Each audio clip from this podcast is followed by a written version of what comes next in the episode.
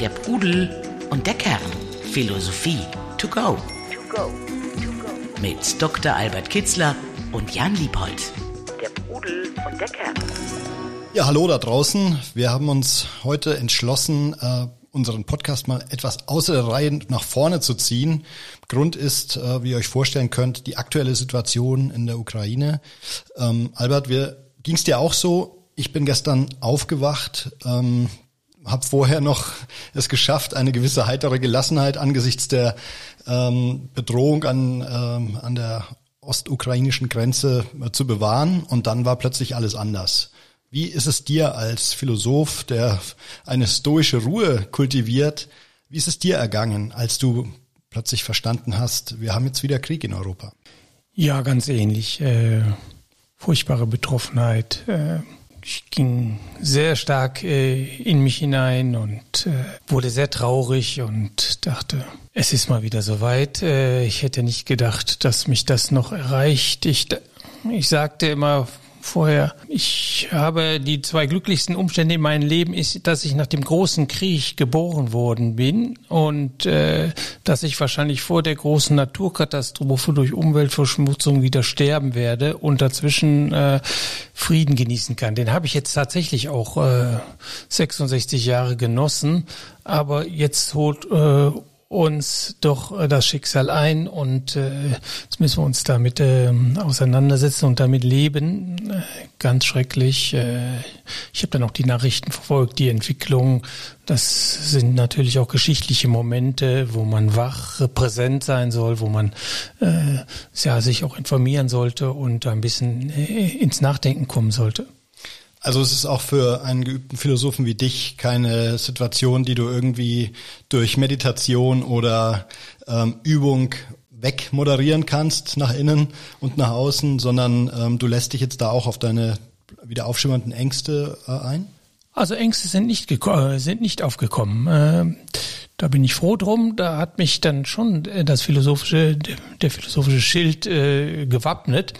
Aber äh, ja, ins Nachdenken und in, in eine Traurigkeit, emotionslos nehme ich das nicht hin. Aber ja, die, die Ruhe habe ich auch bewahrt und bewahre ich auch nach, nach wie vor. Also äh, mache mir da schon meine philosophischen Gedanken, abstrahiere von der Situation. Aber der vor der Wahrheit oder vor der Wirklichkeit zu fliehen oder die Augen zuzumachen, das ist das äh, kein gutes Rezept, um durchs Leben zu kommen. Also so sehe ich das auch. Also ehrlich gesagt bei mir, ich kann äh, sagen, dass ich durchaus, also ich, aber ich merke es auch bei den Kindern, äh, da, dass da durchaus Ängste oder Befürchtungen da sind.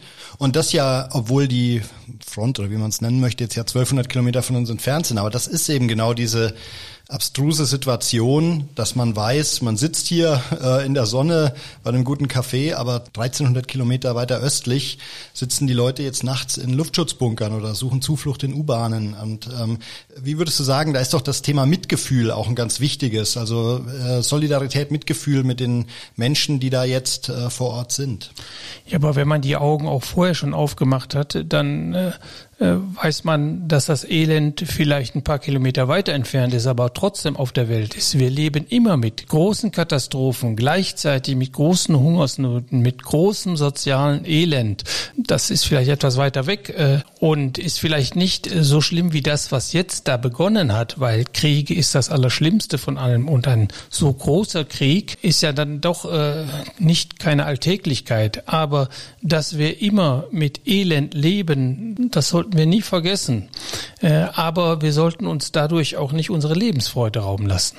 Ja, das ist halt so eine wichtige Balance, die man da jetzt finden muss, ne? Weil äh, das ist, wir hatten das schon ein paar Mal. Ich finde halt eben auch die Gefahr, dass man eben so eine Teflonschicht entwickelt, ähm, die einen, äh, die es einem selber gut gehen lässt, aber die ähm, wo man eben sagt, okay, ich muss nicht in jedem Moment dran denken, dass da in der, was da jetzt möglicherweise in der Ukraine passiert oder wie du völlig richtig sagst, auch in anderen Regionen, wo es schwierig ist. Also wie gelingt dir da diese Balance, da dieses Mitgefühl und gleichzeitig ähm, ein, äh, die, die gute Zeit in der Sonne mit äh, einem guten Cappuccino zu genießen?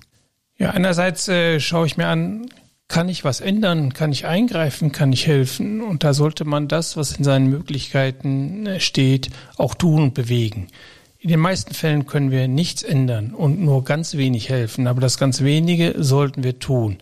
Aber dann, äh, wenn wir das getan haben, wenn wir unsere Sensibilität, wenn wir die Augen davor nicht verschlossen haben und wenn wir es zur Kenntnis genommen haben, dann denke ich, geht der Alltag weiter und wenn wir getan haben, was in unserer Macht ist, dann können wir auch äh, zum Alltag wieder übergehen und dann können wir ruhig äh, die Freuden, die uns zur Verfügung stehen, durchaus auch genießen.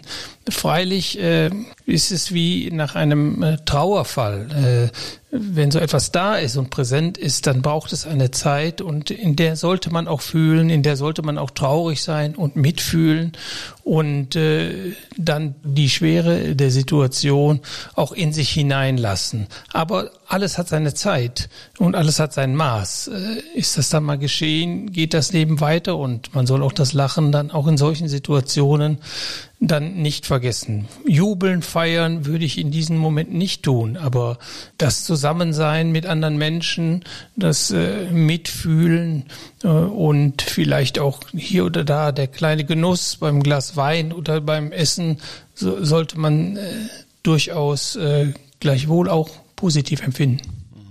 Ja, fällt mir ehrlich gesagt jetzt gerade schwer, das jetzt so für mich anzunehmen als einen, den Ratschlag, den ich dann versuche umzusetzen, weil ich mir eben denke, es ist so eine außergewöhnliche Situation und ja, klar, wir haben gerade eine andere außergewöhnliche Situation hinter uns gebracht, aber ähm, ich persönlich fühle mich von der Situation jetzt schon so weit angegriffen, dass da mein Weltbild oder meine innere Ruhe so ein bisschen ins Wanken kommt.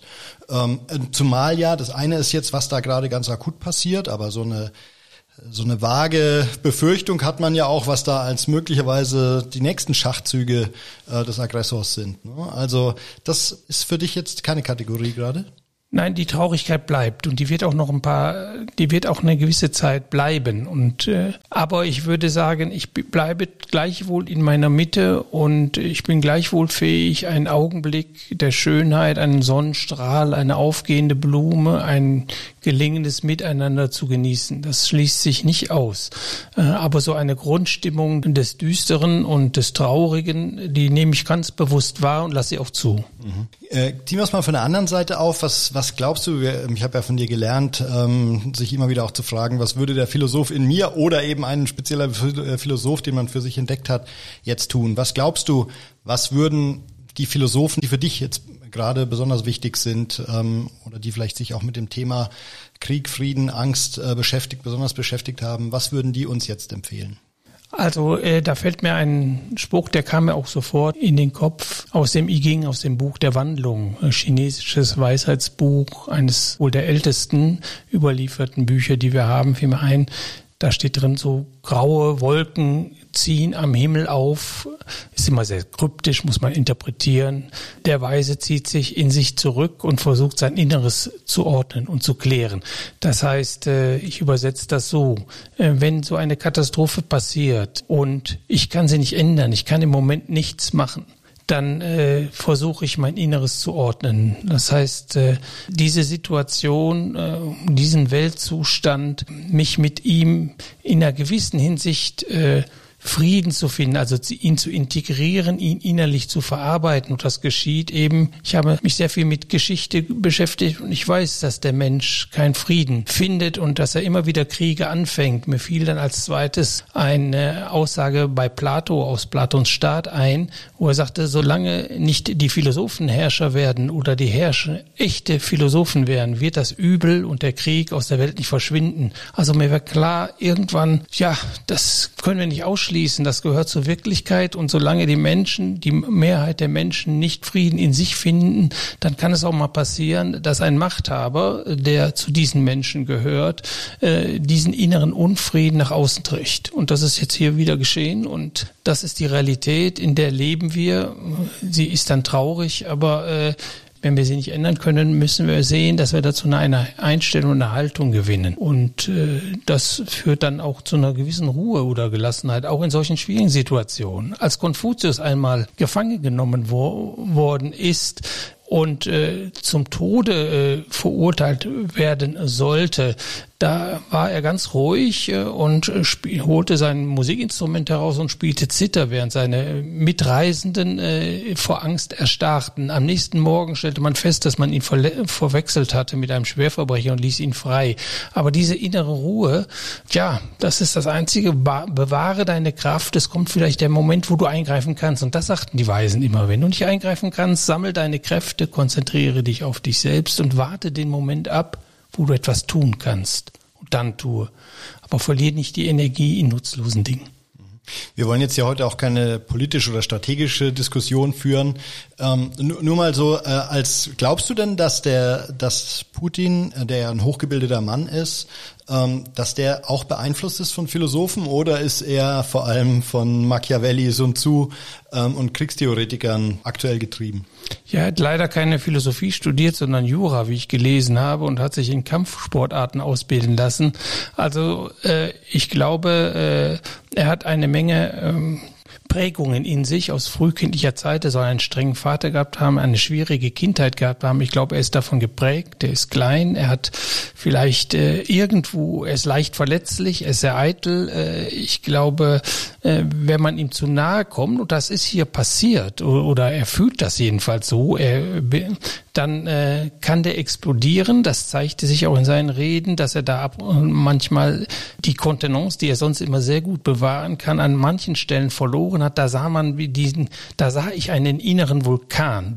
Das sind irgendwelche ungelösten äh, Probleme, Konflikte, äh, die zu Aggressionen führen und diese Aggressionen, wenn man ihm, wenn man einem Menschen die Macht dazu gibt, er lebt, kann es passieren, dass er sie auslebt und nach außen trägt, dass es hier passiert. Also viele Kriege haben in, so, in solchen persönlichen Defiziten der Machthaber ihre Ursache, ihre Mitursache und dann bauen sie eine Ideologie darüber auf, ein bestimmtes Geschichtsverständnis, verklittert, nicht, äh, nicht der Wirklichkeit entsprechend, so auch hier. Und dann meinen sie, sie müssten irgendetwas äh, für ihr Volk tun oder für ihr Land oder für, aber das, äh, da unterliegen sie häufig dann völlig falschen Vorstellungen, Irrtümern, Wahnvorstellungen. Das ist hier, glaube ich, auch der Fall. Eine andere, ein anderer, ja, äh, nicht Philosoph, aber doch philosophisch lebender Mensch, der mir eingefallen ist in dem Zusammenhang, ist ja Gandhi. Also ich habe mich gefragt, wie würde wohl Gandhi auf so eine äh, Situation reagieren oder empfehlen zu reagieren?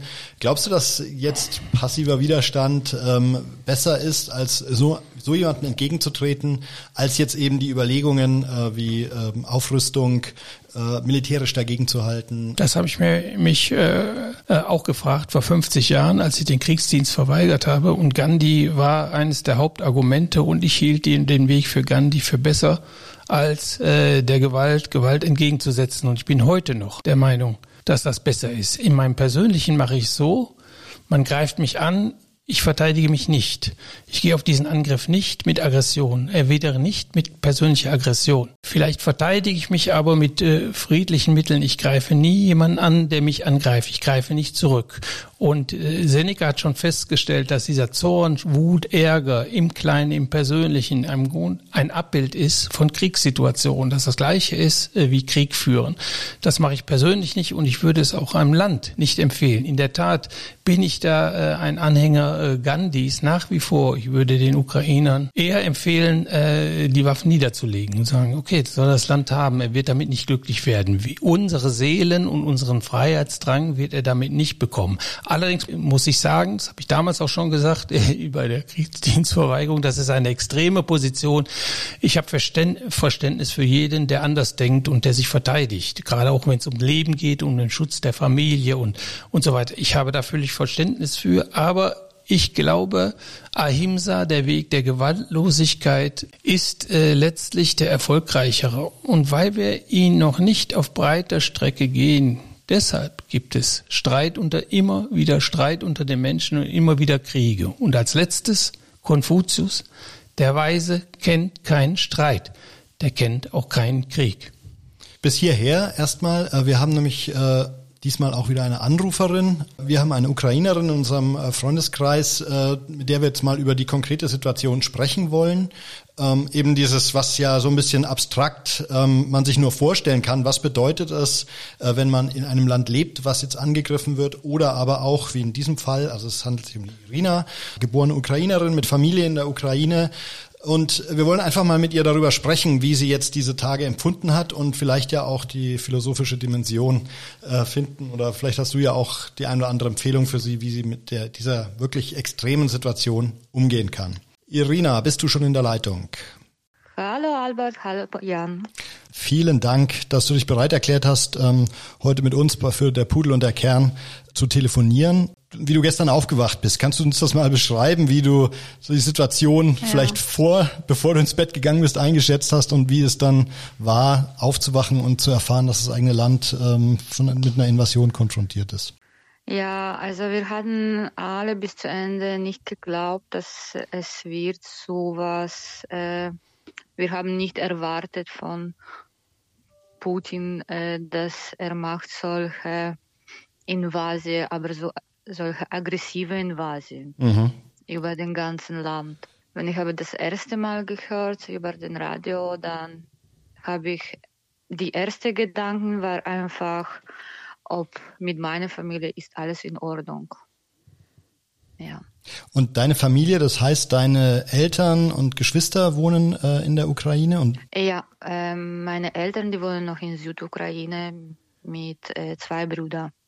Und die Brüder haben auch Familien. Ja, und die selber haben auch nicht damit gerechnet, vermutlich, dass äh, sich ihr Leben so von heute auf morgen komplett ändert? Nee, nee, nee. Also wir haben immer gedacht, dass äh, dieser Konflikt oder dieser Krieg, es bleibt immer dort in Ostukraine, aber das kommt nicht äh, an die ganze Ukraine. Keiner hat gerechnet mit sowas. Und jetzt dann mal an dich die persönliche Frage, ist das dann jetzt ein Gefühl der Ohnmacht, ein Gefühl der Angst? Ähm, wie gehst du damit um? Also kannst du das vielleicht mal für uns, uns und unsere Hörer beschreiben? Ja, also wir sind alle voll mit Angst und äh, wir einfach hoffen, dass das wird irgendwie schnell zum Ende kommen, diese Krieg und vielleicht, dass das Feld wird irgendwie äh, auch ein äh, bisschen radikal reagieren an diese Krieg, als was den Putin auch macht und äh,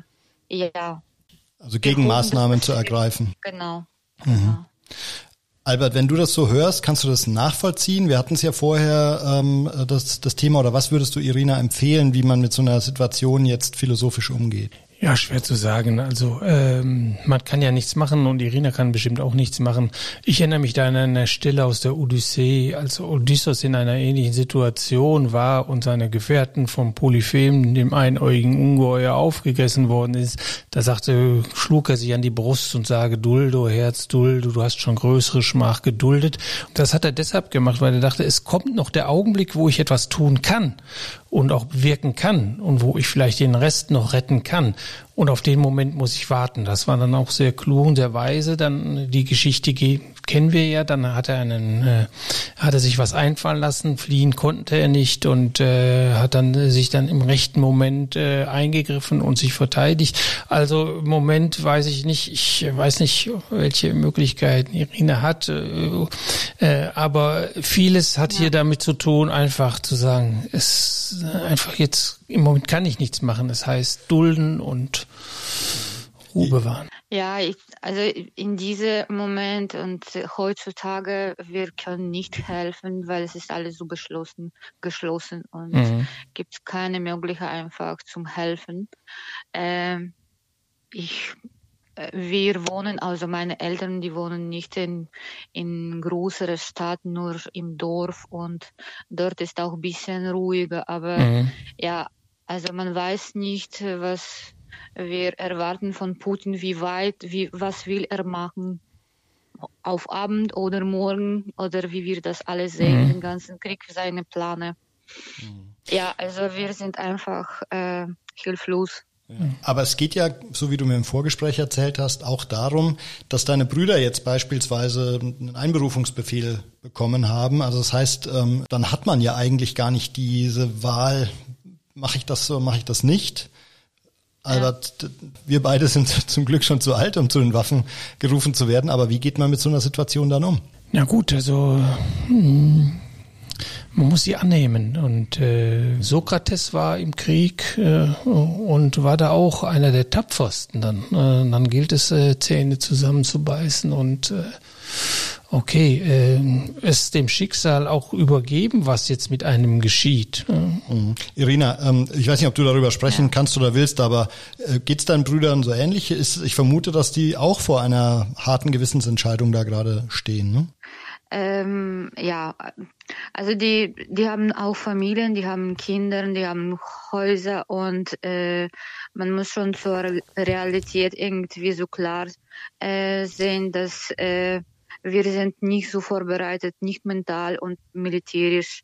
Ukraine ist mhm. nicht vorbereitet, mit dem Putin einen Krieg zu machen mhm. und äh, äh, die gehen nicht äh, verteidigen. Okay. Das, okay. Ja. Ich glaube, wir sollten das jetzt auch gar nicht vertiefen, weil das einfach, äh, ich will dich da auch nicht in Schwierigkeiten äh, bringen. Ähm, aber man merkt, dass du schon mit der Situation natürlich, und es geht ja mir sogar aus der Entfernung so schwer zu kämpfen hast. Ähm, hast du schon mal so eine, so eine Situation erlebt? Gab es schon mal was Vergleichbares, wo du dich ähnlich dich und deine Familie so in, in der Existenz gefährdet gesehen hast? Nee, also so hart war das nicht. Und also ich, ich Nein, also nein, keiner von uns war noch nicht so, keiner von uns hat sowas noch nicht erlebt. Mhm.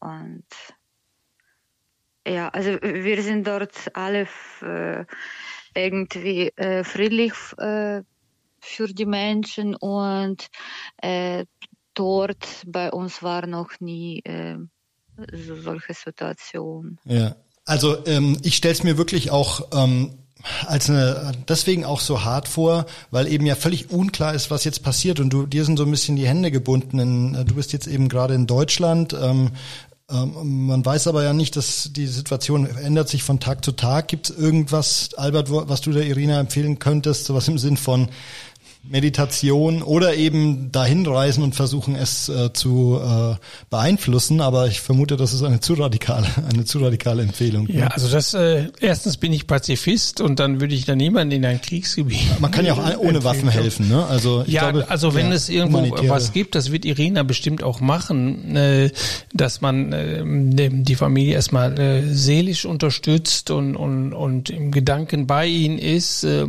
die Liebe und Zugewandtheit zeigt und, und sie da unterstützt, dass man mitfühlt, das finde ich erstmal wichtig. Äh, äh, dann vielleicht kann man auch was tun. Das wird ein großes äh, es wird eine große Fluchtbewegung geben. Ich finde, da kann jeder von uns etwas tun. Die Länder, die die äh, Ukrainer, flüchtenden Ukrainer aufnehmen, die brauchen Unterstützung finanzieller Art, damit sie da Lebensbedingungen schaffen können, die aufnehmen können, damit sie einigermaßen human durch diese Zeit kommen. Das kann man machen. Aber im, Übrigen äh, kann ich, die Philosophie ist keine Akutmedizin. Also äh, wenn man jetzt Ängste entwickelt, dann kann man die jetzt nicht mit, mit einem Fingerschnipp oder mit einem guten Ratschlag äh, loswerden. Es wird auch eine Zeit kommen, wenn Putin da seine äh, Vasallenregierung da eingesetzt hat, äh, die muss dann erstmal klarkommen und da kann man dann äh, friedlichen Widerstand leisten oder man kann sich verweigern und man kann ihm zeigen, dass auch so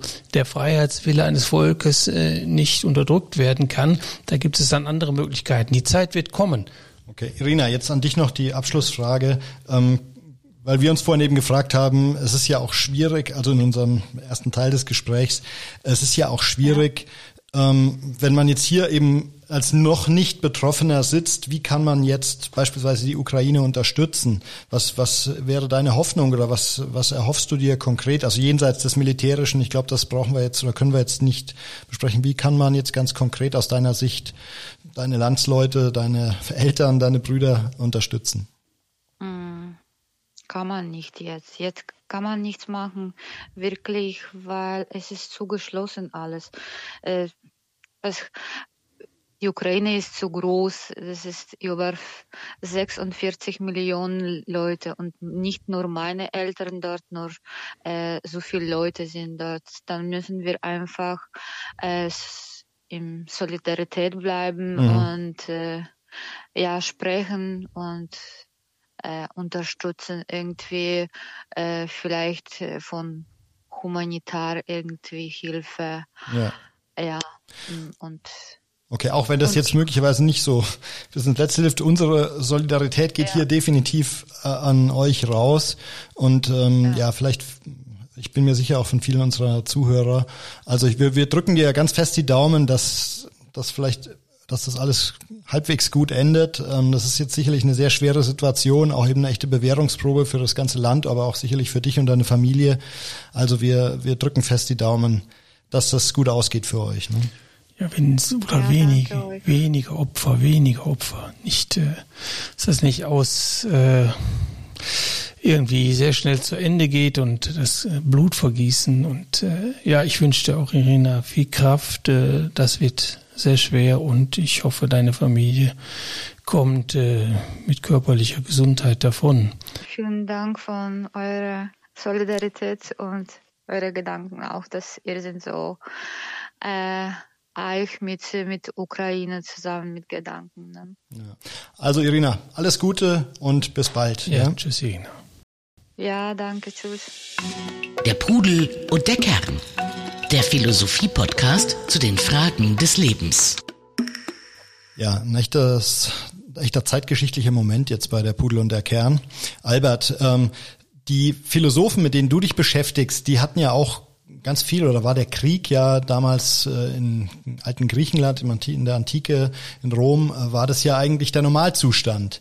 Was war denn so der, das Verhältnis der Philosophen zum Krieg? Ähm, konnten die dem auch was abgewinnen? War das ein reinigendes Gewitter, als was Sie es betrachtet haben, oder eher das genaue Gegenteil? Das habe ich nirgendwo gelesen. Ich kann wohl sagen, dass ihr ganzes Denken ging darum, ein friedliches Miteinander herzustellen, zu fördern, zu begründen. Und sie sahen, und dann, da gab es vor allen Dingen ein sehr intensives Nachdenken oder man könnte fast sagen, die Philosophie ist aus der Not entstanden, dass die Menschen untereinander nicht Frieden halten konnten, im Großen wie im Kleinen. Es ging darum, dass man ethische, moralische, menschliche Werte die irgendwann einmal gelebt wurden, in besseren Phasen gelebt wurden äh, und beachtet wurden, dass die in Verfall gerieten in einer Entwicklung der Kultur. Und äh, die Philosophen versuchten zu retten, was zu retten ist, wieder diese innere Menschlichkeit in den äh, Bürgern wachzurufen, sie daran zu erinnern und sie und darzulegen, dass das die Grundlage für ein gelingendes Leben äh, des Einzelnen wie der Gemeinschaft ist. Sie rangen darum, Krieg zu beenden. Und in der Tat war es so bei Konfuzius beispielsweise, aber auch in Griechenland äh, und wahrscheinlich auch in Indien, also in China war es ganz deutlich, da hatte kein Herrscher äh, länger als ein Jahr den Kopf auf dem Hals. Also da gab es unglaublich viele Streitigkeiten zwischen den Staaten und Konfuzius äh, äh, erwähnt das auch einmal. Das Schlimme an diesem Krieg ist immer, dass die Bevölkerung dann ihn bezahlt mit ihrem Blut und dass die in Elend verfällt. Das hat nicht nur mit der unmittelbaren Kriegsbeteiligung zu tun, sondern natürlich wurden Ländereien zerstört, die, die, Ernte wurde zerstört, die Lebensgrundlage wurde zerstört. Es gab dann in der Folge äh, Hungersnöte und darunter litten äh, die Philosophen, die mitfühlten und versuchten, wie muss, muss der Mensch, wie muss Erziehung, Bildung, wie muss ein Staatswesen gebaut werden, damit so etwas vermieden wird, damit die Menschen Frieden in sich finden und äh, mit ihren äh, Bürgern in ihren Familien, in ihren Dörfern und ihren Staaten äh, auch äh, in einem friedlichen Miteinander leben. Also auch wieder hier dieses äh, von der Individualethik zur Sozialethik. Also wenn ich, wenn es mir gelingt, mein Leben auf die Reihe zu bekommen, friedlich auf die Reihe, mich friedlich zu sozialisieren, ähm, dann kann, hat auch das Staatsgebilde eine Chance, ja, das äh, war zu koexistieren. Der Kerngedanke bei Konfuzius im Daschur, äh, wo er sagt, es fängt da in der Seele des Einzelnen an. Und so denke ich das auch. Der Krieg ist eine Projektion ich sagte das vorhin ja schon im Fall von Putin, von inneren Unzufriedenheiten, Unausgeglichenheiten nach außen. Und wenn das bei Machthabern, bei Herrschern äh, geschieht, dann äh, heißt das immer äh, politische Auseinandersetzung bis hin zum Krieg. Man muss von zwei Enden auf die Problematik zugehen. Beim Individuum muss man anfangen, da ist die Basis. Wenn da kein Friede herrscht, ist es schwierig, in der Welt Frieden zu finden. Aber man kann auch über die beste Staatsorganisation nachdenken Das hat Aristoteles sehr intensiv getan. Er hat alle Verfassungen der Städte äh, in Griechenland gesammelt und hat geguckt, welches ist denn jetzt nun die beste Staatsform, die beste Regierungsform, dass Frieden unter den Bürgern herrscht und Frieden unter den Nationen herrscht. Also man kann von zwei Seiten, von der gesellschaftspolitischen Seite kommen oder von der individualpsychologischen Seite. Und man sollte von beiden Seiten das Problem angehen und sich darum zu bemühen, was sind die besten Formen für ein friedliches, äh, gedeihliches Zusammenleben. Ich habe noch zwei Abschlussfragen. Meine erste lautet, ähm, ich kriege jetzt immer häufiger im bekannten Freundeskreis mit,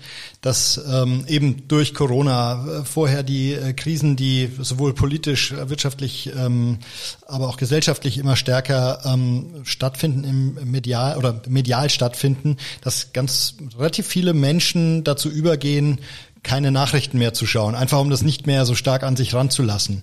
Ich selber bin ein News-Junkie. Ich ähm, jetzt in solchen Phasen höre ich ausschließlich äh, BR24 oder Nachrichtenkanäle, lese Zeitungen und so weiter. Und klar, deswegen betrifft es mich auch sehr stark. Hältst du das für eine gute Herangehensweise, das einfach auszublenden, es nicht auch sich, äh, auch darüber entstehen ja Resonanzen, diese Resonanzen einfach auszu, auszublenden? Also wie viel der Einzelne sich dafür interessiert, das muss er selbst entscheiden. Eins sollte äh, mit dem Ausschalten der Nachrichten nicht passieren. Man sollte, äh, man sollte die Augen nicht verschließen vor der Realität. Man sollte sich äh, umschauen, man sollte sensibel sein und man sollte wissen, was passiert, äh, damit man auch das Richtige tut. Ich bin da auch sehr äh, daran interessiert und ich höre auch äh, sehr viele Nachrichten, ich bin auch in politischen Fragen sehr interessiert. Ich denke, ich bin auch da gut informiert. Aber ich habe eine innere Burg und da kommen die, die Schreckensnachrichten nicht rein. Und ich weiß auch, dass auf jede Schreckensnachricht auch zehn gute Nachrichten kommen könnten, wenn das interessant wäre.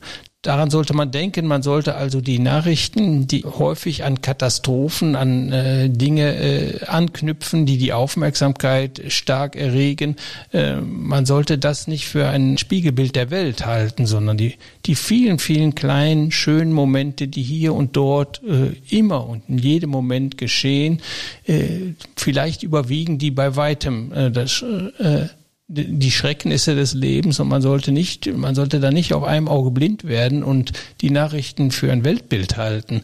Äh, manchmal ist das Gegenteil der Fall. Aber wie gesagt, auch nicht die Augen davor verschließen und dort, wo ich eingreifen kann, wo ich mitwirken kann, wo ich äh, Gutes tun kann und äh, schreckliche Dinge verhindern kann oder irgendeinen Einfluss darauf haben, sollte man das auch tun. Unbedingt. Okay, werde ich tun. Albert, meine Abschlussfrage lautet, und ich traue es mich kaum zu sagen, wir starten morgen in den Skiurlaub. Kann man in so einer Lage mit gutem Gewissen ähm, Skifahren gehen? Ich würde nochmal auf das IGING zurückgreifen, also wo sich alles zusammenbraut und wir aber nichts äh, daran ändern können, dann sollte man leben, wie man vorher gelebt hat. Vielleicht ein bisschen besinnlicher, vielleicht ein bisschen mehr Zeit dafür nehmen, nachzudenken, in sich zu gehen, mitzufühlen und auch traurig zu sein, weil das auch eine Wirkung hat, die diese Energie durchaus spüren, aber dann ins Positive äh, wandeln und vielleicht im kleinen Kreis als Positives äh, weitergeben. Das werde ich tun. Albert, das war sehr interessant und ich wünsche allen Hörern, dass sie auch mit dieser schwierigen Situation auch irgendwie klarkommen oder gut klarkommen, ähm, so schwierig es jetzt ganz akut äh, in dieser zugespitzten Lage ist. Macht's gut. Äh, klickt vielleicht trotzdem mal bei pudel-kern.com rein. Ähm, Show Notes wird es auch die ein oder andere geben, aber das ist jetzt mal eine Folge, ähm, wo wir nicht so viel Faktenwissen und so weiter weitergeben können. Und wir hören uns demnächst wieder bei der Pudel und der Kern. Tschüss. Ciao, ciao. Pudel und der Kern. Der Philosophie-Podcast zu den Fragen des Lebens. Mit Dr. Albert Kitzler und Jan Liebold. www.pudel-kern.com